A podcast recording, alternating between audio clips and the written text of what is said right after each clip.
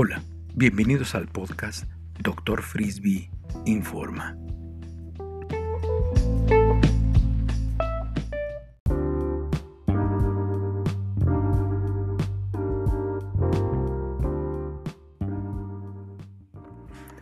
Recientemente la Organización Mundial de la Salud declaró el fin de la emergencia sanitaria relacionada a COVID-19. Y hay algunas preguntas que tienen personas que me hacen el favor de escucharme. De estas preocupaciones el día de hoy platicaremos de tres de ellas. La primera pregunta es, ¿bajo qué condiciones se debe utilizar el cubrebocas? Cuando las personas estén en espacios cerrados que no tengan buena ventilación, se debe utilizar el cubrebocas.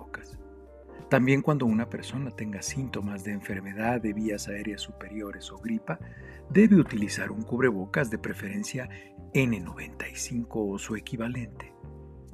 Recuerden que la persona que tiene síntomas al usar cubrebocas protege a las demás personas y esta es la mayor protección que existe. Ya que si una persona sana usa cubrebocas y tiene contacto con la respiración de una persona que está enferma, que tiene síntomas, el riesgo de infección es aún muy alto. Segunda pregunta. ¿Qué va a suceder con todos los microplásticos producidos por los cubrebocas? La verdad es que aún no lo sabemos, y esto es un reto muy importante. La contaminación por microplásticos prácticamente se encuentra en todo el medio ambiente, a grandes altitudes atmosféricas e incluso a grandes profundidades en el océano.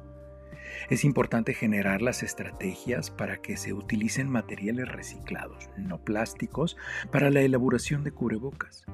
Es también importante que estos cubrebocas puedan volver a ser reciclados.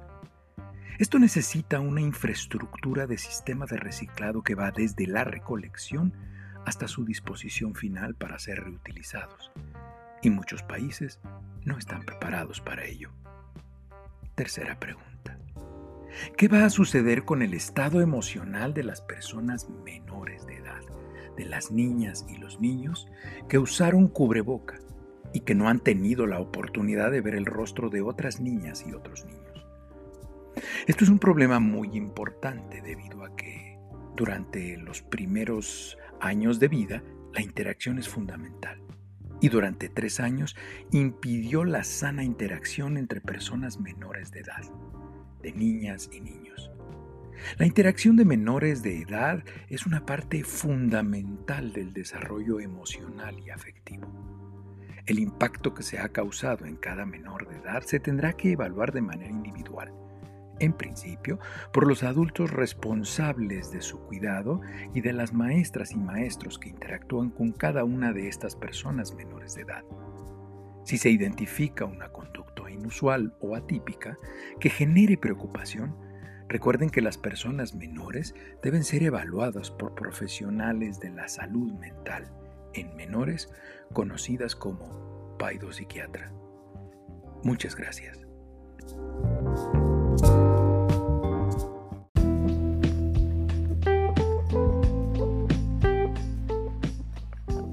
Muchas gracias por escucharme.